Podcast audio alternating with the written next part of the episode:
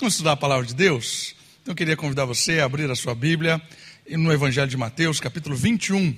Nós estamos estudando as parábolas de Jesus, e se você já tem acompanhado, as parábolas, elas têm um toque especial, porque as parábolas são contos, são frases, são histórias que fazem com que quem ouve de uma forma especial consiga perceber realidades muito mais profundas do que a própria história conta. Parábola é um meio de despertar o olhar das pessoas para realidades espirituais. Jesus, mestre em parábolas, ensina praticamente tudo aquilo que ele tinha para revelar à humanidade, tudo aquilo que Jesus tinha para falar, praticamente ele usou um método parabólico. Jesus usa muitas parábolas. E as parábolas de Jesus, elas servem como uma pedra de toque. Você toca nessa pedra e enxerga coisas que você não estava enxergando. Jesus faz isso com as parábolas. Então, quando ele usa o trigo, a ovelha, o bode, não está falando sobre agricultura, não está falando sobre os animais propriamente dito. Jesus está ensinando verdades do reino de Deus, está falando sobre virtudes do reino, está falando sobre profecias, coisas que trazem esperança, paz, essa ideia de parábolas. Jesus usa esse método para revelar coisas espirituais. E nós estamos caminhando em várias parábolas. Faz um tempo que nós estamos seguindo, se você já percebeu, o Evangelho de Mateus, porque é a sequência das parábolas. Logo, em breve, nós vamos para outros evangelhos que também contam algumas parábolas que não contam no Evangelho de Mateus. Mateus a parábola de hoje, ela também é contada em Marcos. E como vocês sabem, os evangelhos contam as parábolas de modo complementar. Se você lê essa parábola de hoje, do capítulo 21, e lê essa parábola também lá em Marcos, capítulo 11, você vai perceber que tem informações que são diferentes, mas na verdade não há uma diferença, há uma complementariedade. Aquilo que Mateus determinou que registraria não é o que Marcos registrou. Por quê? Porque eles tinham intenções diferentes para contar a história. Marcos tinha um propósito, Mateus tinha outro, e aí eles deram um, toque especial enquanto eles registravam e o Senhor inspirava a sua palavra para que ficasse ali direitinho e complementasse. Hoje a parábola que nós vamos estudar é a parábola da figueira e da montanha. Mateus, capítulo 21, do versículo 18 ao 22. Vamos ler e depois a gente estuda juntos, caminha e vai pegando detalhes do texto. Evangelho de Mateus, capítulo 21, do versículo 18 até o versículo 22. Diz assim a palavra de Deus: De manhã, ao voltar à cidade, teve fome. E, e, avist, e avistando uma figueira, à beira do caminho, aproximou-se dela e achou somente folhas. Então lhe disse: Nunca mais nasça fruto de ti. E a figueira secou imediatamente. Quando os discípulos viram isso, perguntaram admirados: Como a figueira secou assim de imediato? Jesus, porém, lhes respondeu: em verdade vos digo que se tiverdes fé e não duvidardes, não só fareis o que, eu foi, o que foi feito à figueira, mas até se disserdes a este monte, ergue-te e lança-te no mar, isso será feito. E tudo o que pedires em oração, crendo, recebereis. Olha só que interessante, são duas parábolas aqui. A primeira parábola envolve a figueira, então é uma parábola viva. A gente já viu essa história de parábola viva, quando Jesus conta uma parábola usando a criança. Lembram disso? Jesus pegou uma criança, trouxe no colo, e a criança era a parábola, a parábola viva. E aqui novamente, nós temos uma figueira real, verdadeira ali na frente deles, e a figueira é a parábola. Uma parábola aqui é a da figueira. E a outra parábola é a parábola do monte, contada ali embaixo, que se você mandar a montanha, se tiveres fé, como um granito de mostácia, né, essa música fantástica de criança, cantada em espanhol, e ele se lançará ao, ao mar. Né? Muito legal isso aqui. Tem gente que olha esse texto aqui e acha que a palavra de Deus é tipo o gênio da lâmpada, né? Versículo 22. E tudo o que pedires em oração, crendo, recebereis. Olha só que forte isso. É, se você pegar esse versículo e só ler esse versículo, né, você vai achar que Deus é um gênio da lâmpada. Né? Você ora, creia e vai acontecer. E Jesus conta uma parábola sobre a montanha que vai ao mar, com o sentido de você entender o que é de fato o que ele está falando aqui. Ok? Então, olha só. Essa parábola, ela me lembra uma, uma realidade muito triste na minha infância. Eu lembro que tinha um campinho, eu morava, eu morava perto do Rio Atibaia, Avenida Terceiro Centenário, 1083, quase perto do, do Rio Atibaia. E era brejo lá, certo? Era rua de terra. Isso era muito legal, muito bom isso, morar em brejo. E atrás da nossa, da nossa casa tinha um campo que nós fizemos, um campo de terra. Era trave de madeira, e a gente ia jogar futebol lá domingo, saíamos às duas da tarde e voltávamos às oito da noite, né, horário de verão. Imagina isso, das duas às oito a gente ficava naquele campinho de terra, toda molecada. Aí passava o dia lá jogando futebol e era muito, muito legal. Esse dia, fui lá eu, duas horas, aquele sol, fiquei lá a tarde inteira, e eu tinha na minha mente, a hora que eu voltar em casa, eu vou deliciar-me com aquele sorvete que está lá na geladeira. Tinha certeza. Né? Passei lá o dia todo suando e meus, meus pensamentos estavam no sorvete. Era de creme, delicioso. Oito horas, quando a galera começou a ir embora, fui para casa, entrei varado para pegar aquele sorvete. Abri a geladeira, abri o congelador, peguei o sorvete. A hora que eu abri o pote era feijão. Já teve essa decepção, essa tristeza? Essa foi a maior decepção da minha vida alimentícia. Você está na expectativa, sedento por um sorvete, chega lá e abre é feijão. Né? Foi deprimente, chorei a noite inteira, reclamei com a minha mãe, e aí. Mas olha que interessante. Essa parábola conta uma história assim. Porque Jesus teve fome, e ele olhou na expectativa de uma figueira cheia de folhas, sedento ou faminto, usando o termo aqui bíblico, para comer um figo, quem sabe. E ele chega lá, não tem nada. Imagine a decepção de alguém com fome, de alguém sedento, chegar debaixo daquela árvore, pronto para comer o que tinha ali, na expectativa, porque a árvore anunciava com as suas folhas, com a sua folhagem, chegar lá e a decepção. Do que se trata esse assunto? Olha só, é uma conversa sobre fé e frutos. Parábola de hoje, as duas parábolas giram em torno de dois temas: fé e frutos. Olha lá, acompanhe comigo no slide. Depois de passar a noite em Betânia, Jesus deu uma retirada ali da cidade de Jerusalém, foi até Betânia, onde ele tinha um pouco mais de paz, porque Jerusalém era uma cidade ali bem turbulenta para o ministério de Jesus. Era uma cidade de refúgio para o seu momento atribulado. Jesus vai em direção agora de Jerusalém de novo. Passou a noite em Betânia, mas ele começou a caminhar com seus discípulos de volta à cidade de Jerusalém. No caminho, ele tem fome e é atraído por uma formosa figueira. Certo? Nós lemos isso ali. Estão caminhando e conforme Jesus foi até a figueira.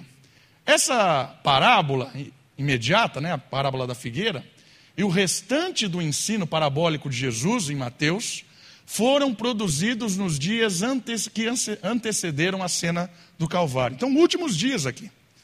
O dia da ceia final, dia da condenação de Cristo está chegando. Os últimos ensinamentos de Jesus estão acontecendo nesses momentos aqui da carta do Evangelho de Mateus. Agora, nessa parábola, ele assume um forte caráter de denúncia. Olha que interessante.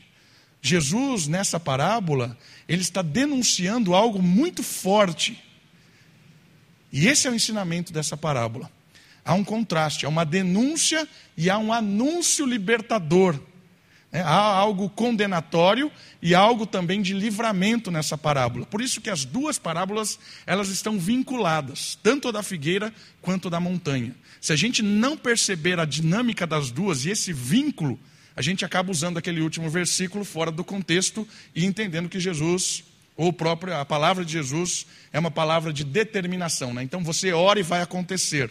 E não milagre de juízo e contra uma árvore infrutífera. Foi a única vez que Jesus fez um milagre de juízo. É, houve uma maldição ali. Jesus disse que aquela árvore era maldita por causa de não ter fruto. Alguns detalhes interessantes. Se você olhar o Evangelho de Marcos 11, ela dá uma informação para nós que ali ainda não era o tempo de ter frutos. Em que sentido não era o tempo de ter frutos? No sentido de que aqui, mais ou menos, era o período de abril, e a figueira floresceria com seus frutos em junho. Então não era o auge de ter muitos frutos. Mas também é interessante perceber que antes da folhagem vinham uns frutos iniciais e depois apareciam as folhas. Então, teoricamente, haveriam poucos frutos, mas teriam frutos não era o auge ainda de estar recheada de frutos. Então é um, é um negócio interessante de perceber. Jesus está usando a ilustração dentro de um contexto em que não teriam muitos frutos, mas os frutos que teriam serviriam para matar a fome. Ainda que poucos frutos matariam a fome. Lembra? O discurso é sobre fé e sobre frutos. Mesmo que seja pouca fé, se a fé for no lugar certo, produzirá vida. Olha que ensinamento legal. Então, ainda que tivesse uma única fruta ali, um único fruto, já bastaria. Mas não tinha nada. Não tinha nada. Ok? Vamos então estudar as parábolas. Já vimos aqui o contexto. O que é que aconteceu nessa história da figueira? O que é que Jesus quer ensinar com essa parábola: a fome e os frutos. Vamos prestar atenção em algumas questões importantes do texto. A figueira chama a atenção de Jesus devido à sua folhagem. Então ela apresentava, né, aparentemente estava carregada de frutos para a vida. A fome de Jesus nos revela uma contradição na árvore, pois apesar de bela, não cumpria a sua missão. Ela, a figueira, é símbolo de duas questões importantes: Israel e a própria sociedade. Olha que legal isso. A figueira é símbolo na parábola, ela representa a nação de Israel. E, em decorrência, ela também representa a própria sociedade. Em que sentido? Vamos pensar na missão de Israel. Por que é que Deus chamou um povo? Por que é que Deus foi buscar Abraão, ou no tempo lá, Abrão, lá no, no território mediterrâneo, lá no território ah, de Ur? Por que, que Deus foi buscar Abrão? Por que que Deus quis formar um povo? Por que é que Deus revelou lei a esse povo? Por que é que Deus criou realmente uma nação? Tem tudo a ver com essa parábola. Israel foi formado com o intuito ser bênção para todas as nações. Israel foi formado como povo de Deus com um propósito muito importante no projeto de salvação de Deus. Esta nação, ela tinha como finalidade ser um canal de bênção para todo o mundo. Deus derramaria a bênção sobre Israel, Deus derramaria a bênção sobre Abraão e sua casa, e essas bênçãos fariam essa, essa casa brotar, brilhar, não para ser egoísta, não para se exibir. Ao contrário, quanto mais belo fosse Israel por causa do derramar da bênção de Deus sobre essa nação, mais essa nação derramaria para as outras nações. E sabe como ela derramaria? Como uma força atrativa, força centrípeta, para quem gosta de física, é aquela força que vem de fora para dentro. Quando os povos olharem para Israel e verem como Deus é bom, Deus de Israel está acima dos outros deuses. O Deus de Israel é maravilhoso, é vencedor, é triunfante. O Deus de Israel tem algo para nos ensinar. Os povos iriam até Jerusalém, iriam para Israel e perceberiam como é maravilhoso esse povo que é de Deus. Saciaria a sua fome, mataria a sua sede resolveria os seus problemas. Chegaria em Israel, encontraria a lei do Senhor e aprenderia como tratar a viúva, como tratar o estrangeiro, como ser justo, como educar os filhos, como ter uma cidade abençoada, como repartir, como ser um povo próspero, como libertar o mundo de tanta morte, de tanto mal. Israel era o exemplo, Israel era o espelho de Deus. Era para ser.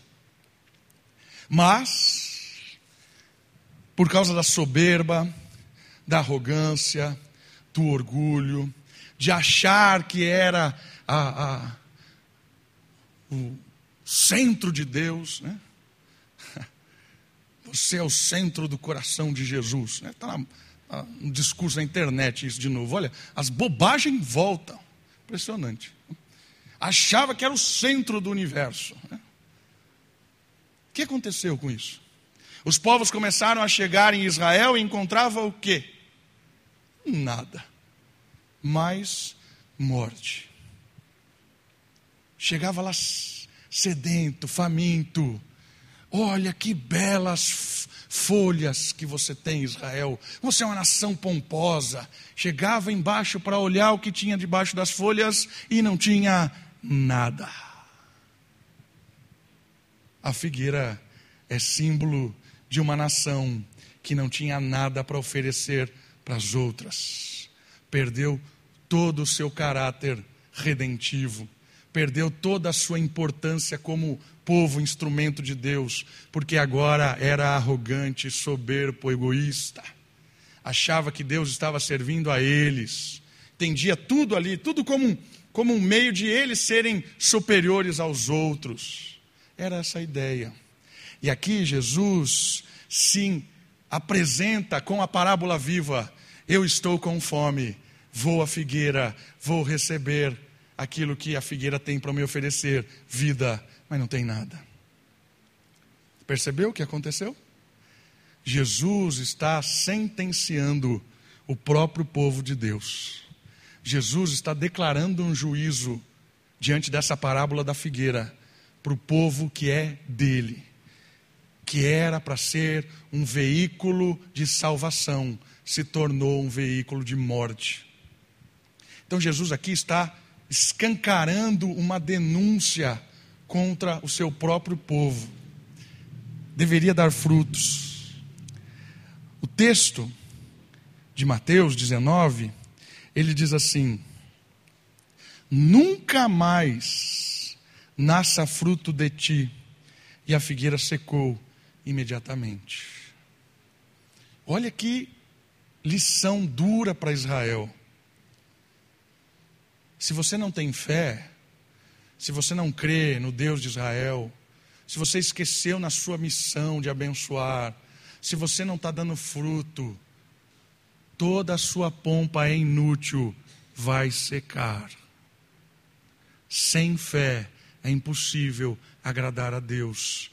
Para que tamanha beleza se não tem fruto? Está chamando a atenção demais, mas não está matando a fome de ninguém.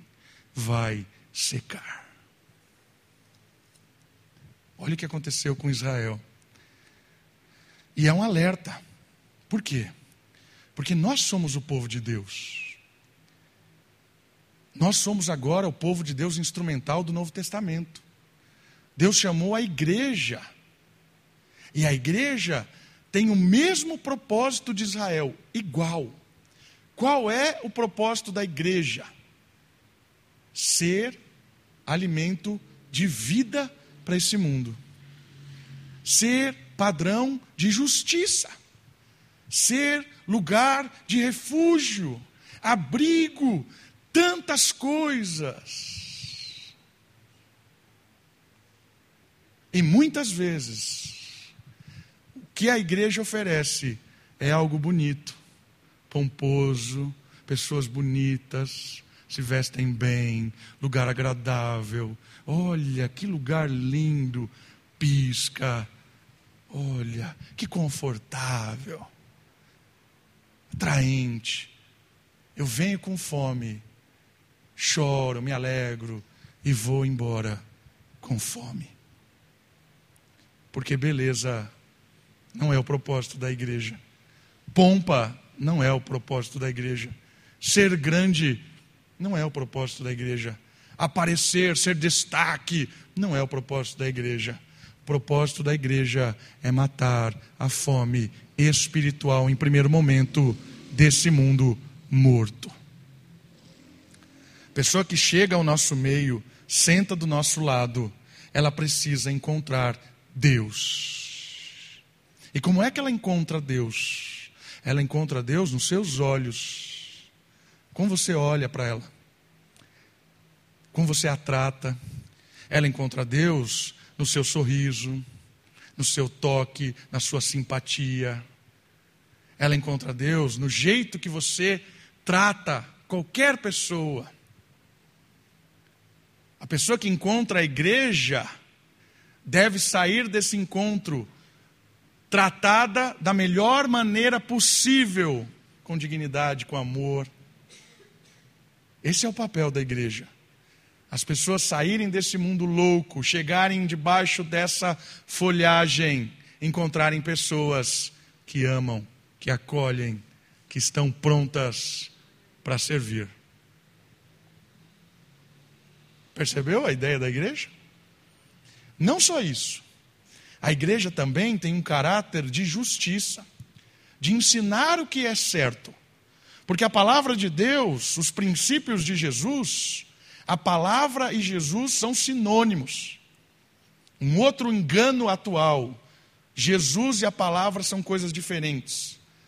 Ah, não é, não é a Bíblia que é importante, é Jesus. Não existe Jesus sem Bíblia. A Bíblia e Jesus são a mesma coisa. Jesus é a palavra viva. No princípio era a palavra, a palavra estava com Deus, a palavra era Deus. E a palavra se fez carne e habitou entre nós. A palavra é Jesus.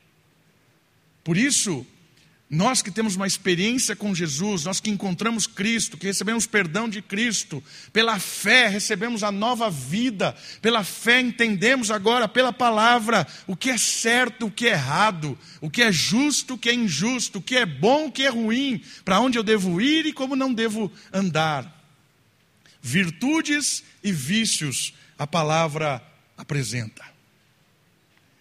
Esse caráter da Bíblia é fantástico e essa função da igreja é maravilhosa. A pessoa que chega-se ao nosso meio, ela encontra alimento para se libertar das falsas moralidades desse mundo, das falsas esperanças desse mundo, dos falsos propósitos desse mundo, porque aqui o alimento é a palavra, é Cristo em nós. Igreja sem palavra é igreja sem Cristo.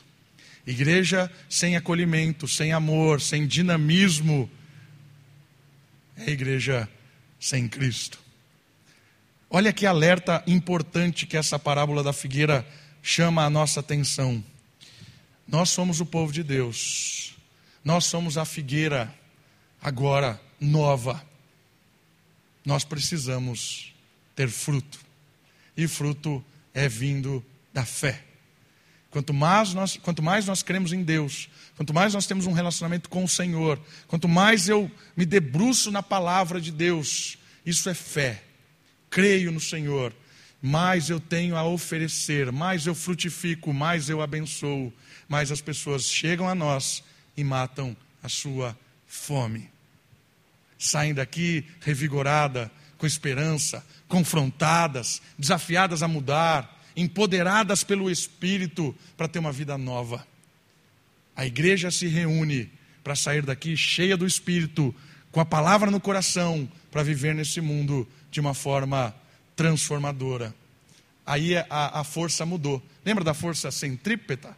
Vem de fora para dentro? A força mudou. Agora ela é centrífuga, de dentro para fora. Isso é o reino. Eu e você, quando acabar o culto aqui, nós saímos sendo força do Espírito para levar a esse mundo as virtudes que vêm de Deus, para levar o fruto da, da árvore para as pessoas que estão sedentas de Cristo. Por isso eu e você somos chamados a frutificar nesse mundo. A outra analogia dessa história da figueira é também a própria sociedade. Porque às vezes a gente acha que Deus não tem nada a ver com a cidade, com o país, Deus não tem nada a ver com a sociedade, Deus só tem a ver com o seu povo. Não é verdade. Porque Deus trabalha com o seu povo para abençoar a cidade. É só olhar a carta que Jeremias escreveu para o povo quando estava na Babilônia. Jeremias capítulo 29. Jeremias instrui o povo para ser bênção na cidade. Porque a cidade babilônica seria abençoada quando o povo de Deus estivesse lá. Por quê? Porque a própria cidade está corrompida. A própria cidade, ela é pomposa. A própria cidade tem muitas coisas atraentes, mas não matam a fome. Oferecem muita coisa, mas não matam a fome. E sabe o que é mais duro da cidade? Da pompa da cidade é que ela engana muito bem. E tem crente que se ilude com as árvores desse mundo. Vai querer comer do fruto da árvore do mundo, que é pomposo, que é monstruoso, que é empoderado. E o mais interessante é que eles dão gostinho ainda.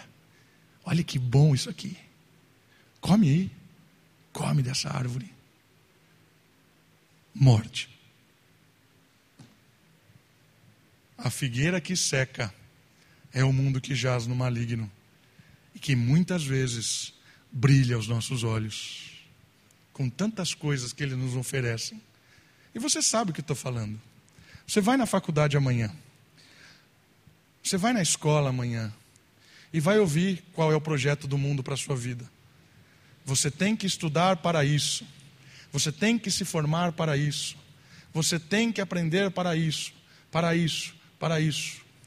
Já percebeu que a escola e a faculdade, elas formam mecanicamente, elas formam robôs para servir, para trabalhar. Tem até faculdade que põe lá o slogan: preparando você para o mercado de trabalho. Está formando um robô. Sei lá, você não vai pensar. Você vai sair lá ali pronto para apertar botão, apertar botão assim, assim. Não precisa pensar. Basta estar pronto ao mercado de trabalho. Olha que slogan bom. Faculdade que te deixa pronto para o mercado de trabalho. E a escola, então? A escola que te deixa preparado para o vestibular. Preparado. Você vai ser formado aqui e vai entrar no vestibular para ser alguém que vai ser aceito no mercado de trabalho. Correu a vida inteira comendo fruto de morte. Para que serve a escola então e a faculdade? Quando um crente entende qual é a função disso, serve para nos criar como pessoas que pensam, que raciocinam, que entendem a dinâmica das coisas, para servir no reino. Toda a escola, toda a faculdade, ela tem uma formação que nos preparam para servir no reino, para servir a Deus. O ensino é ótimo. O problema é a motivação, é o interesse. O ensino, né? Claro que você tem o filtro de que ninguém é neutro, já estamos saturados de saber disso, né? Nenhum professor é neutro. Todo professor ensina com a sua vertente filosófica. E a gente faz esse filtro. Mas o ensino em si, de avaliar como funcionam as coisas, né? Um engenheiro, um químico, um físico, um biólogo, sei lá, qualquer área que você for aí estudar, as áreas que são verdadeiras são áreas que estudam a criação de Deus e o cristão deve entender dessa criação para melhor servir a Deus, para abençoar pessoas e cuidar da criação. Esse é o intuito de uma escola e de uma faculdade. Tem crente que é radical, né? Ah, vou sair da escola, vou educar meu filho em casa. Sabe qual é o problema disso? Perdeu o intuito da missão. Quem é que vai falar do evangelho lá na escola? Era o seu filho, era a minha filha. Mas eu tiro, vou educar na minha casa, quem é que vai lá falar? É o ápice do egoísmo. Criar meu filho aqui para mim, para a igreja. Quem é que vai lá? Quem é que vai lançar os meus, nossos filhos entre os lobos? Ah, não, pastor. Não fui eu que disse isso, foi Jesus. Eu chamei vocês para lançarem para os lobos. Ele não está falando isso para adultos só, ele está falando isso para as crianças também. Por isso nós temos que dar armas para os nossos filhos, não espadinha de brinquedo, no sentido de convicções. Ele vai lá, tá. Não, a gente tem que dar convicção para os nossos filhos. Chegarem lá e pregarem o evangelho. Essa semana eu tive uma, uma história muito legal que a Bianca me contou, da Bibi. Ela começou a conversar com a Bianca, falando sobre uma, uma amiguinha dela da escola que não conhecia Cristo e ela estava triste porque se a menina não conhecesse a Cristo, o destino dela eterno nós sabemos, é longe de Cristo. E o que fazer?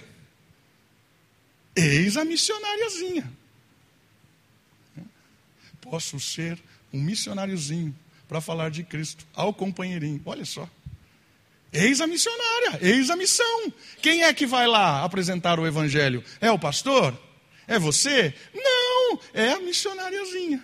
De 10 anos, 8 anos, sei lá quantos anos tem, não sei nem quanto eu tenho, imagina filho dos outros, né? Mas é isso. Percebeu?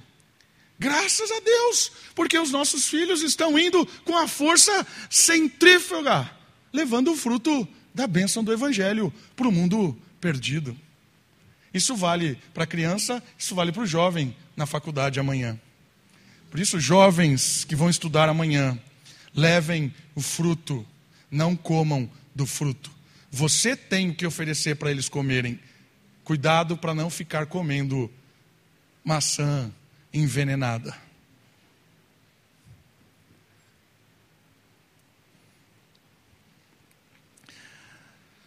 Muito bem. A parábola também fala, além dos frutos, fala do juízo. E o juízo, como eu mencionei, a parábola fala de um juízo da missão, do povo. Né? Ali não é uma, uma questão condenatória para o indivíduo, é uma questão do povo. Olha só, o povo de Deus, quando não acolhe a ação transformadora da palavra, quando perde o sentido de povo, vira só folhas, né? Seca e morre sem frutos. As implicações desta parábola recaem sobre Israel, sobre a sociedade, como nós falamos agora, e sobre o povo de Deus, instrumento do Novo Testamento. Há um juízo sobre a inutilidade. Há um juízo sobre a fé morta. Ou fé morta, né? porque não existe fé morta. Tiago deixa claro isso na sua carta. A fé não é morta. A fé é frutífera. Demos o um exemplo para as crianças, para os jovens, mas você pode aplicar na sua casa, como dona de casa, cuidando das suas coisas, das suas atividades, testemunhando para as vizinhas, testemunhando quando recebe pessoas.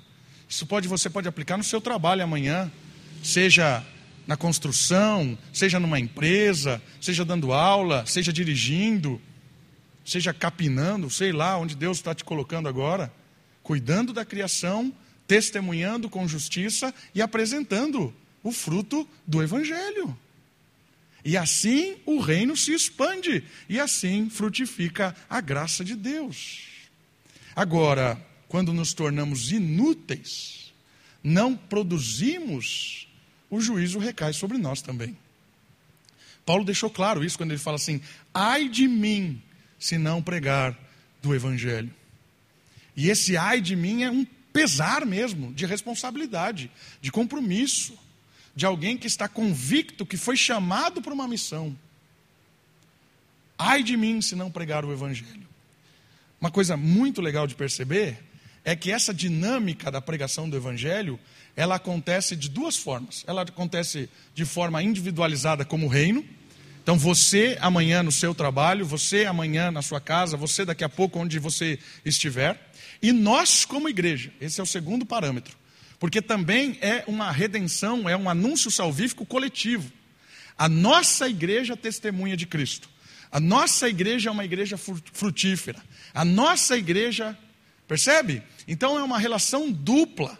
É um juízo sobre a inutilidade no indivíduo, pessoalmente eu, como Davi, que fui chamado para o ministério eclesiástico ou para o ministério da igreja, para que eu redunde glória a Deus produzindo o meu trabalho como pastor. Como pastor, eu aconselho pessoas, como pastor, eu estudo a Bíblia com pessoas, como pastor, eu visito pessoas, como pastor, eu ministro aula, eu ministro. Tem um uma infinitude de tarefas como você tem, como estudante, como dona de casa, qualquer área que você for chamado. O indivíduo como responsável de frutificar. E o coletivo? O coletivo é a igreja. Para que, que existe a Moriá aqui no bairro São Domingos? Para quê? Para frutificar. E como é que frutifica? A gente tem um jeito muito fácil de dar um migué. Qual é o jeito muito fácil? De não se incluir na igreja. Quando eu falo da igreja, eu nunca me coloco nela. Ah, a igreja é responsável em distribuir a cesta básica, a igreja é responsável em evangelizar, a igreja é responsável para os, os missionários, a igreja. Isso é muito bonito e é um, uma boa válvula de escape. Por quê? Porque você criou um subjetivo. No fim, a igreja não existe. Mas a segunda questão que é coletiva, e aqui é um chamado muito importante da não inutilidade. A igreja é você, fazendo parte junto comigo e com os outros aqui, trabalhando para frutificar. E nós nos envolvemos de várias formas, de várias formas. Uma delas é contribuindo. Contribuímos financeiramente, damos parte daquilo que Deus colocou no nosso, nosso bolso. Contribuímos para quê? Para que a igreja faça a sua missão. E aí você faz parte. Eu faço parte. Quando eu abro meu bolso e contribuo. Quando eu oro, é uma outra questão importante. Quando eu oro na minha casa, eu oro aqui junto, eu oro pela igreja. Quando eu sirvo, me envolvo. Quando eu convido pessoas para virem matar da fome. Quando eu falo, olha, tem comida lá na comunidade. Tem fruto bom, vamos lá. Vamos lá louvar junto a Deus. Quanto tempo faz que você ou eu não convidamos alguém para vir comer fruto bom na igreja local? Chamado coletivo. Nós nos envolvemos, porque nós somos a igreja. Nós somos, nós somos o povo de Deus aqui, Moriá. E a última lição da parábola a fé para a missão. Aqui é o contraste com a outra parábola. É, nós vimos a parábola da figueira, que é a parábola viva, e agora Jesus conta uma outra parábola. E agora, dentro desse contexto missional, dentro desse contexto de não frutífero, agora você vai entender o que Jesus está dizendo aqui com diga à montanha que ela pule ao mar, ela pula, creia e o que você pedir vai ser respondido, dentro desse contexto missional, dentro desse contexto de agir como igreja nesse mundo, essa parábola é contada. Vamos lá? Vamos para a parábola? Olha lá. 21. Jesus respondeu: Em verdade vos digo, que se tiveres fé, olha só a fé aqui, e não duvidares, Agora vem o fruto. Não só fareis o que foi feito à figueira, mas até se disseres a este monte: ergue-te e lança-te no mar, isso será feito.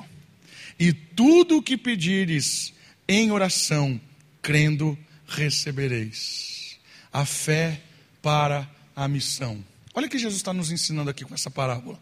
De forma extraordinária, Jesus revela aos discípulos que o fruto é resultado da fé. Se você crer e pedir, será feito.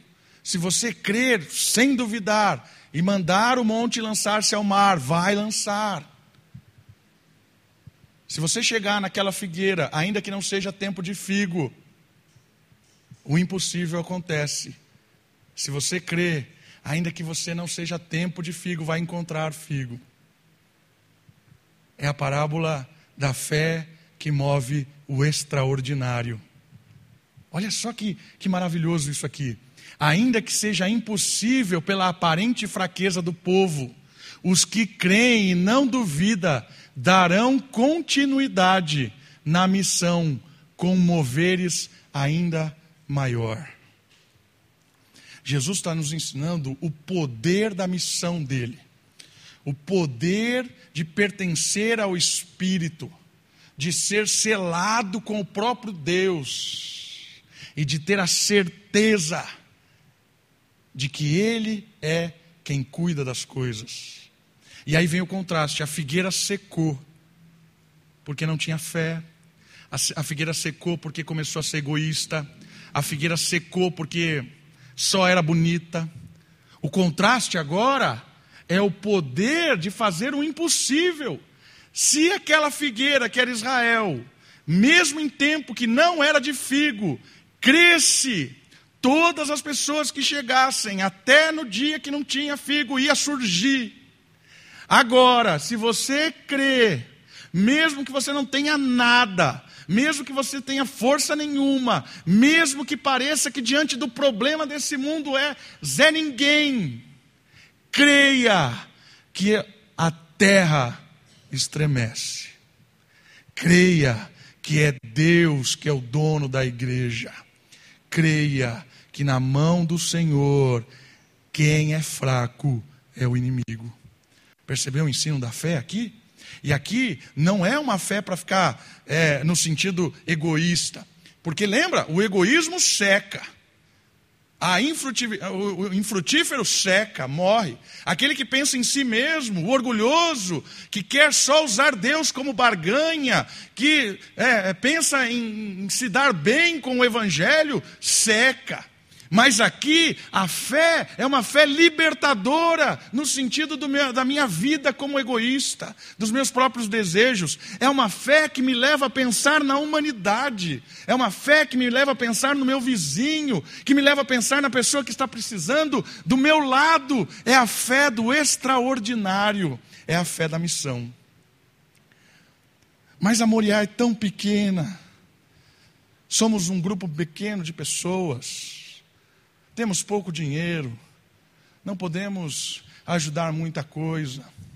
Irmãos, quando nós cremos, quando nós nos envolvemos, Deus move montanhas, Deus faz o impossível acontecer. E um grupo pequeno de pessoas, temente a Deus, que quer fazer o certo, que ora, que se envolve, impacta muito mais do que pessoas é, geniais que a gente acha, pessoas que aparecem muito mais sábias, maiores, pomposas, a gente impacta mais porque está mais vinculado com a missão.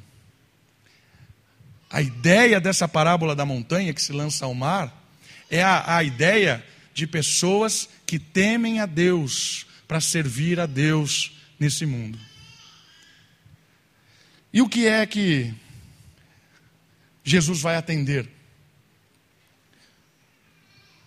Pedidos missionais. Essa é a ideia.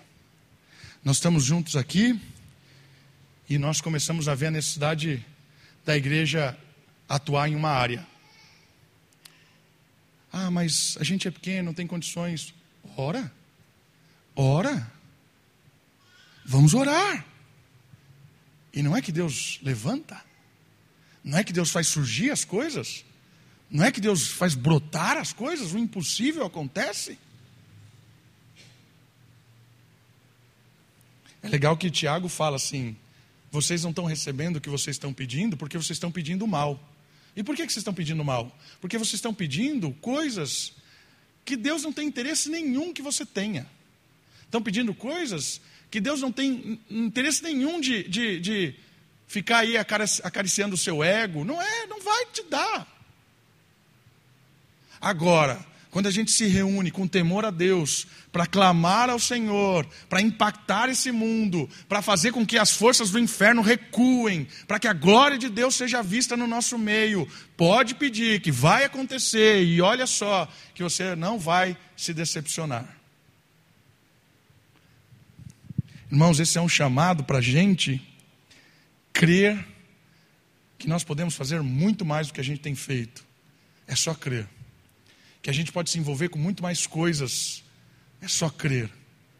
Que a gente pode ser agente de Deus nessa cidade, no nosso bairro, na faculdade, na escola, no trabalho, impactar isso aqui. Creia, creia. Mas eu tenho vergonha, pastor, eu tenho dificuldade em falar.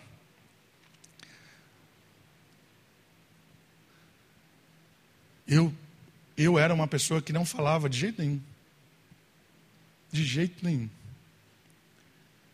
Era uma pessoa muito tímida, né? quando era criança, na idade da Sofia, assim. Comecei a orar, Senhor, eu, eu preciso sair disso aqui, eu preciso falar. Eu preciso me envolver com as coisas.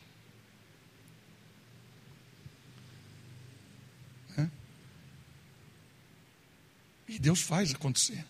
Deus dá oportunidade. Isso que é legal. Eu queria essa semana ter uma oportunidade de compartilhar da minha fé com um colega de trabalho. Show de bola. O que eu faço, pastor? Ore. Ore para que Deus te dê coragem, ousadia, e o texto diz assim: se você orar sem duvidar e pedir crendo, você vai ter a oportunidade, vai testemunhar e Deus vai fazer coisas maravilhosas. Vai acontecer. Está entendendo como funciona esse esquema? Não é para satisfazer nosso ego, é para abençoar pessoas. Ah, tem um, uma pessoa que está sofrendo muito, precisa de ajuda, ore, para que a gente chegue lá e seja instrumento de Deus para abençoar essa casa, essa família. Mas se a gente não tem condições, vamos orar. O poder da oração é extraordinário nesse sentido, porque a oração não muda Deus, a oração muda a gente. A oração não muda nada no Senhor, a oração muda no nosso caráter na nossa coragem, na nossa dependência. A oração nos faz pessoas fortes, pessoas ousadas, pessoas que não ficam aí se intimidando com ameaças desse mundo, seja elas quais forem. Se a gente está firme na palavra, se a gente está convicto, nós vamos falar. Ore. Ore para que nós sejamos pessoas que frutificam nesse mundo. E olha que bênção maravilhosa. Irmãos, aqui a gente tem pessoas que amanhã vão estar em lugares totalmente diferentes. A gente tem pessoas aqui que são comerciantes. Bênção que o seu comércio prospere e que todas as pessoas que entrarem no seu comércio amanhã sejam impactadas pela sua coragem, a sua ousadia, como você vai tratá-la, porque ela vai ver Cristo em você. Você que vai vender na rua, que cada encontro seu seja uma oportunidade da pessoa ver Jesus em você.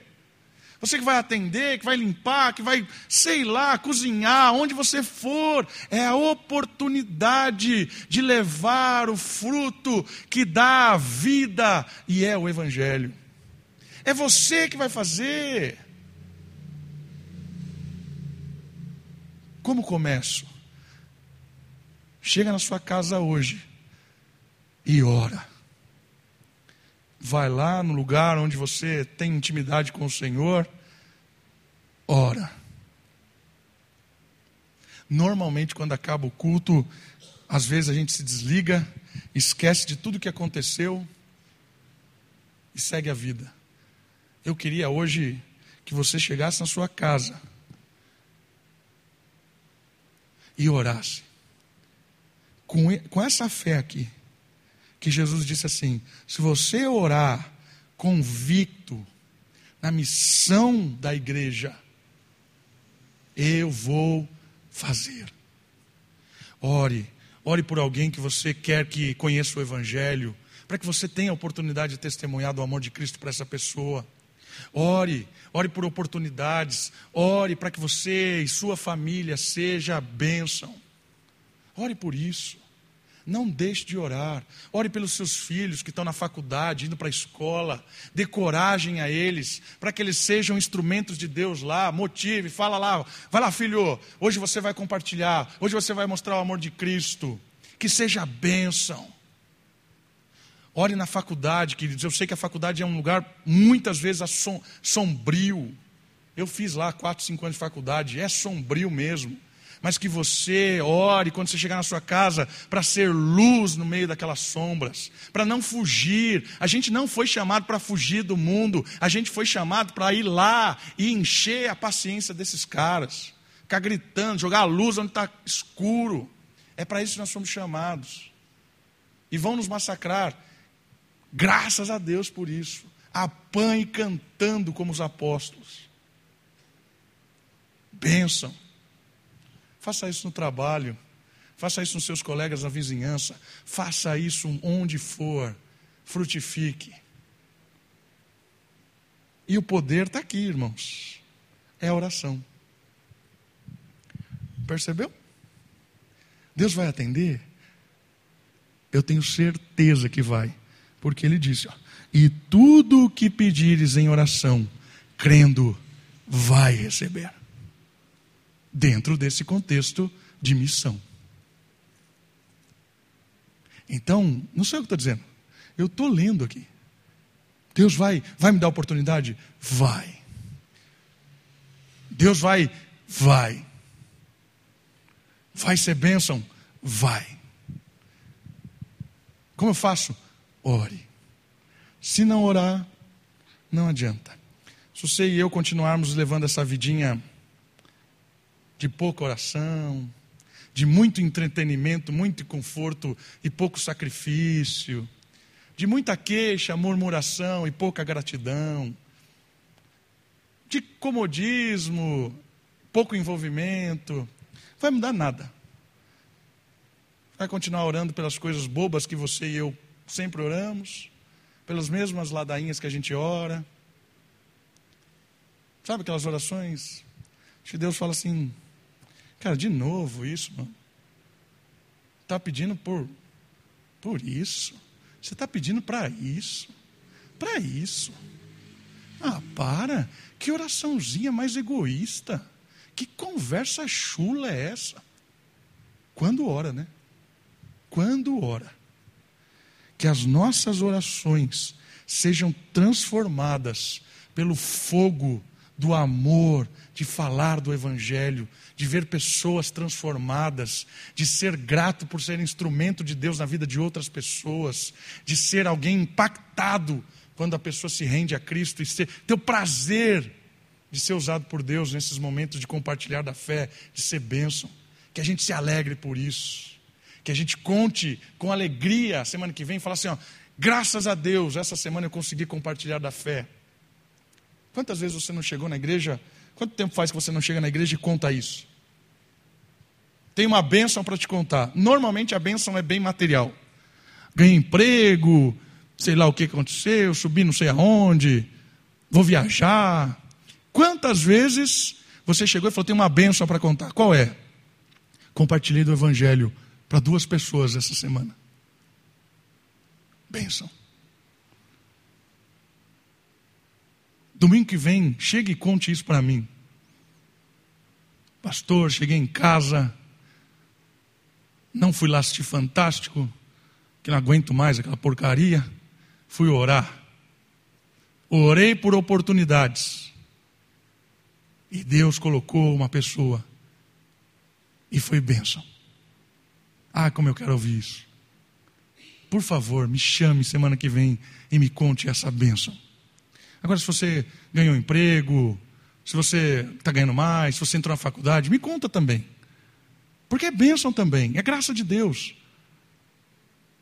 mas falta respostas de oração missional. A gente como agente no reino. Vamos orar por isso? Baixe sua cabeça, feche seus olhos, que o Senhor nos use para ser bênção na vida de muita gente essa semana. Pai querido, o Senhor conhece todo mundo que está aqui, Deus. Não só aqui, mas assistindo também na internet. Que maravilhoso aqui.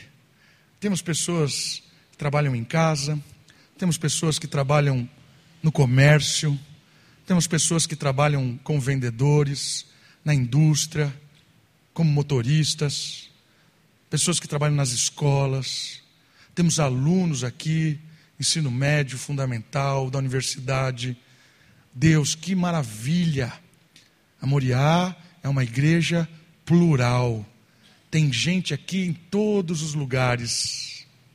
E o meu pedido, olhando essa mensagem de Mateus, essas duas parábolas, eu oro por esses irmãos e irmãs, pequenos e grandes, novos e velhos, para que sejam bênção essa semana, para que o Senhor dê oportunidades a eles nos seus trabalhos, para mostrarem quem é o Senhor, para compartilharem do seu amor, para levarem o teu evangelho.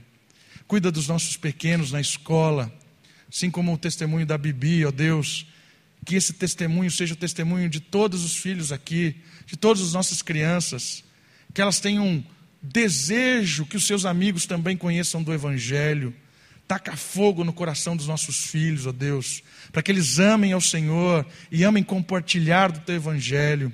Cuida dos nossos jovens, ó Deus, na escola, na faculdade, que eles possam ir para esses lugares sombrios e aprenderem o que é bom, reterem o que é bom, se prepararem, não para serem instrumentos nesse mundo, não para serem alguém que não pensa, mas se prepararem para servirem pessoas, para expandirem o reino em todas as áreas desse mundo, ó Deus.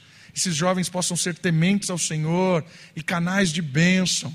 Cuida dos casais da nossa igreja, cuida dos seus trabalhos, dos seus relacionamentos. Abençoe, ó Pai, o marido, a esposa, que sejam tementes ao Senhor, que tenham um relacionamento sadio, abençoado e que revelem ao mundo o que é ser marido, o que é ser esposa, o que é ser mãe, que sejam luz, ó Deus, nessa área, na área do casamento. Cuida do trabalho dos meus irmãos, cuida do trabalho das minhas irmãs, que elas sejam e eles sejam luz e sal nesse mundo, ó Pai.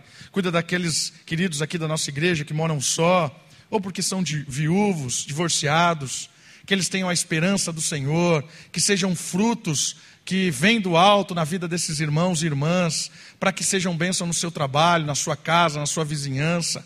Abençoe, ó Deus, os nossos queridos idosos, para que onde o Senhor estiver usando eles, que eles sejam bênção na oração, no testemunho, no telefonema, que eles sejam instrumentos do Senhor para levar a esse mundo a cura que vem do teu evangelho. Ó Deus, usa a nossa comunidade que a nossa comunidade seja uma comunidade viva, verdadeira, uma comunidade que aponte ao Senhor e que leve a mensagem salvadora, ao Pai, para esse mundo, ó Deus. Que a nossa igreja seja uma igreja engajada na missão que é do Senhor, ó Deus. Nós oramos e te louvamos e te suplicamos isso, no nome salvador de Jesus Cristo. Amém.